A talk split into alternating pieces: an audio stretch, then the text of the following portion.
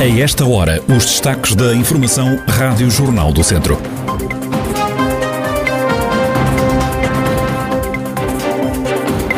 Candidatos às próximas autárquicas já entregaram as listas em tribunal. O verão está aí, mas o calor só regressa em força na próxima semana. A atualidade da região em desenvolvimento já a seguir.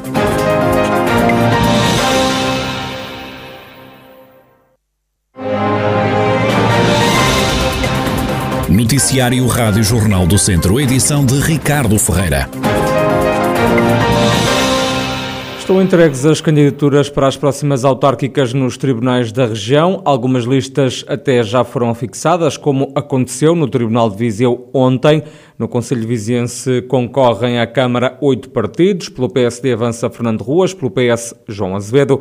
O cabeça de lista do CDS é Nuno Correia da Silva, pela CDU Francisco Almeida.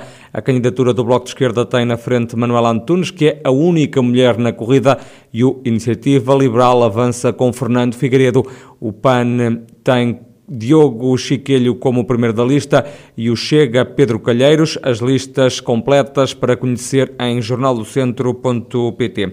Eleger pelo menos um deputado à Assembleia Municipal é o maior objetivo do Partido Pessoas, Animais e Natureza em Viseu, já nas próximas eleições. Diogo Chiquilho, candidato do PAN à Câmara de Viseu, defende que o cenário eleitoral é bem diferente do que aquele que era há quatro anos. O nosso grande objetivo é, é termos uma Assembleia Municipal mais uh, afeta às pessoas, aos animais e à natureza. A grande bandeira e o grande objetivo eleitoral que nos propomos é eleger pelo menos uma deputada à Assembleia Municipal de Viseu, a Carolina, a Carolina Almeida. Achamos que a Assembleia Municipal de Viseu tem algumas lacunas no, no, no seu debate e, portanto, achamos que o PAN consegue colmatá-las. Nas últimas autárquicas ficámos muito perto de eleger a, a uma deputada à Assembleia Municipal, foram questões de pouco mais, que de 100 votos. Também sabemos que o panorama uh, político uh, atual é completamente diferente daquele que era nas últimas autárquicas gente? Há mais gente, há mais partidos, há mais propostas, obviamente, e portanto. Mas isso é bom? É sempre bom quando a democracia se, se abre a mais propostas. Não nos podemos esquecer de que âmbito é que são estas propostas. E portanto também há que saber combater nas nossas ideias aquilo que são partidos que querem ser eleitos em democracia, mas que também propõem, às vezes até implicitamente ou tacitamente, ou às vezes até mesmo expressamente, acabar com essa democracia que os elegeu. Em entrevista à Rádio Jornal do Centro, Diogo Chiquelho defende que a autarquia deve acabar com o uso de animais em espetáculos municipais. Devem-se abandonar uh, práticas antigas, uh, como, por exemplo, a permissão da utilização de animais nos espetáculos públicos, por exemplo, não permitir que quem Viseu atue em circos que tenham animais selvagens na sua, na sua programação, porque isso já foi proibido. Essa proibição também se inclui, por exemplo, em cortejos como cavalhadas, cavalos, por exemplo? Uh, o PAN considera que, tendo em conta que, que é uma exploração exploração animal, que sim, deve-se abandonar. Sabemos a tradição que isso implica e, portanto, no mínimo, no mínimo, os animais que estão nesses festivais sejam o menos explorados possível e que não sejam maltratados. Já houve cavalhadas e que vimos que os animais estavam muito bem tratados, mas também já vimos eh, espetáculos em que vimos pessoas a chicotear vacas, bois por aí fora. Isso é que são, estragam também aquilo que é o espetáculo. Diogo Chiquelho, ele que é o cabeça de lista do PAN à Câmara de Viseu nas próximas eleições autárquicas, numa entrevista à Rádio Jornal do Centro, que pode ouvir hoje a partir das 11 da manhã, com repetição às 6 da tarde. Uma conversa também que pode escutar em podcast em jornaldocentro.pt. Carolina Chute avança pela CDU à Câmara de Vila Nova de Paiva. Como prioridade, a comunista destaca a necessidade de fixar população neste Conselho. Carolina Chute diz que a CDU parte para esta batalha eleitoral para ganhar, mas, sobretudo, espera que as ideias da coligação democrática unitária passem para o eleitorado? Existe, existiu principalmente neste último mandato, uma estagnação e até em alguns pontos um retrocesso. Posso-lhe apontar algumas áreas específicas? Poderia, mas todas elas vão refletir na generalidade daquilo que foi o mandato. Houve aqui uma estagnação, temos que andar para a frente, temos que lutar para que realmente algumas coisas se concretizem, se resolvam, que aproveitem alguns dos recursos. Objetivo eleitoral. Há alguma meta traçada, percentualmente, número de lugares na Assembleia Municipal? Claro que nós, quando vamos, nós estamos sempre prontos para ganhar. Mas o que nós gostávamos, em primeiro lugar, é de fazer o nosso trabalho, é demonstrar que nós somos uma alternativa fiável. Portanto, estar mais presente naquilo que, sem dúvida, é os desígnios do município Carolina Chute, candidata da CDU à Câmara de Vila Nova de Paiva, as autárquicas estão marcadas para o dia 26 de setembro. O PSD vai apoiar em Mortágua o movimento Renovar Mortágua, a candidatura independente à autarquia. Pedro Alves, presidente da Distrital Laranja, defende que o movimento independente defende algumas ideias que os sociais-democratas querem para o Conselho. Diz este dirigente do PSD que faz sentido ajudar a construir uma alternativa para Mortágua. Uma vez que o movimento também já estava num processo de afirmação, também a ouvir os mortaguenses, que esse movimento integrava um conjunto de autarcas e de personalidades que também estão próximas do PSD. Trata-se de um projeto político que, de certa forma, permite uma participação ativa e responsável de cidadania, um projeto político que procura defender o, o Conselho de Mortágua com um conjunto de propostas nas quais também o PSD se revê, acho que faria todo o sentido também construir um projeto ou ajudar a construir uma alternativa que garantisse aos mortaguenses aspirar para um Conselho mais coeso, mais forte e também com mais eh, qualidade de vida. Um apoio do PSD ao movimento independente Renovar Mortágua que deixa satisfeito o líder deste grupo de cidadãos, André Faustino.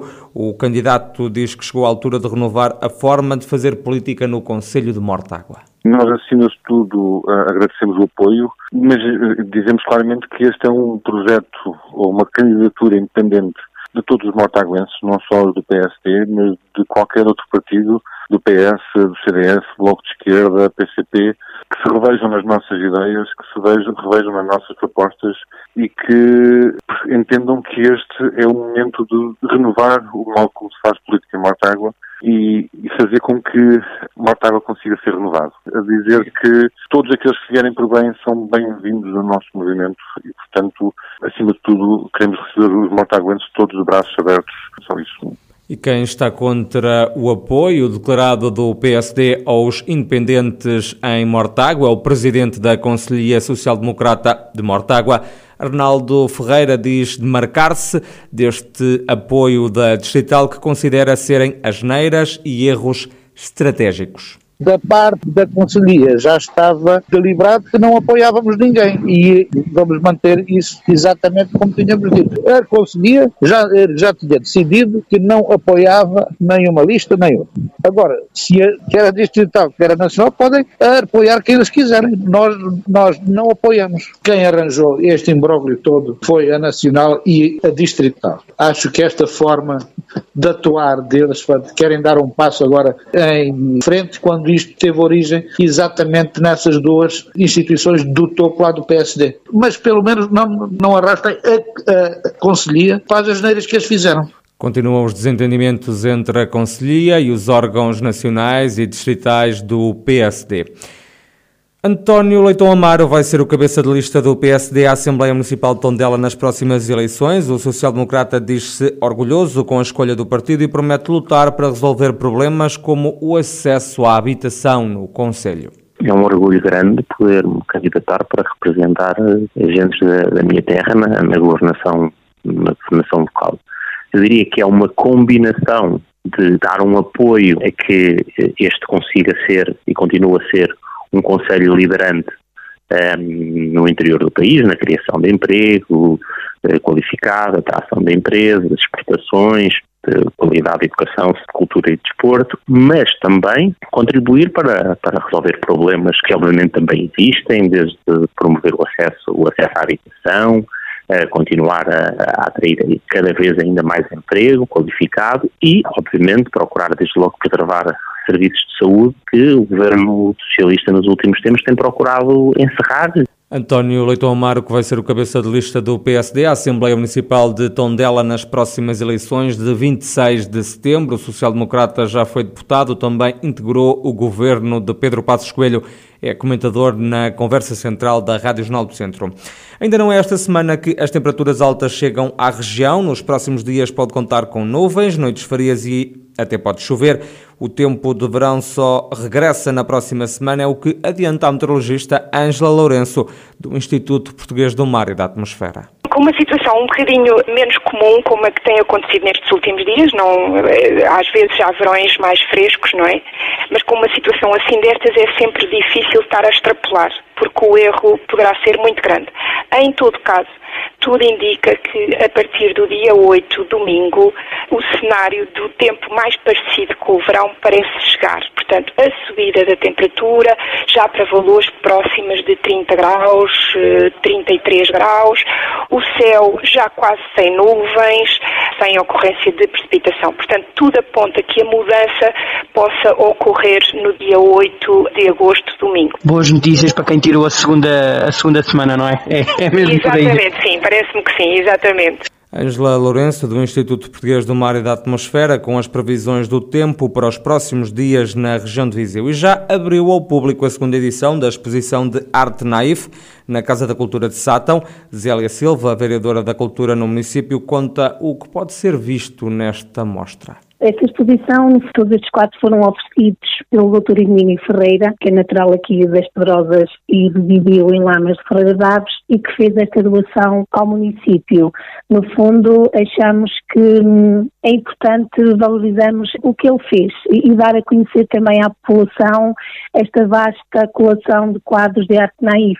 Atualmente estão expostas 29 quadros. Esta exposição integra uma pequena parcela, vasta coleção de pinturas pintura naif que o município agora tem. É constituída por obras de, de vários pintores, desde pintores portugueses, brasileiros, espanhóis, romenos, eh, pronto, muitas destas, destas obras já foram premiadas em certames internacionais, portanto é uma vasta coleção. E acho que vale mesmo a pena virem visitar porque vão ficar fascinados Célia Silva, vereadora da Cultura no município de Sátão, sobre a exposição Patente ao Público na Casa da Cultura, mais uma mostra de arte naif para ver até o dia 31 de agosto.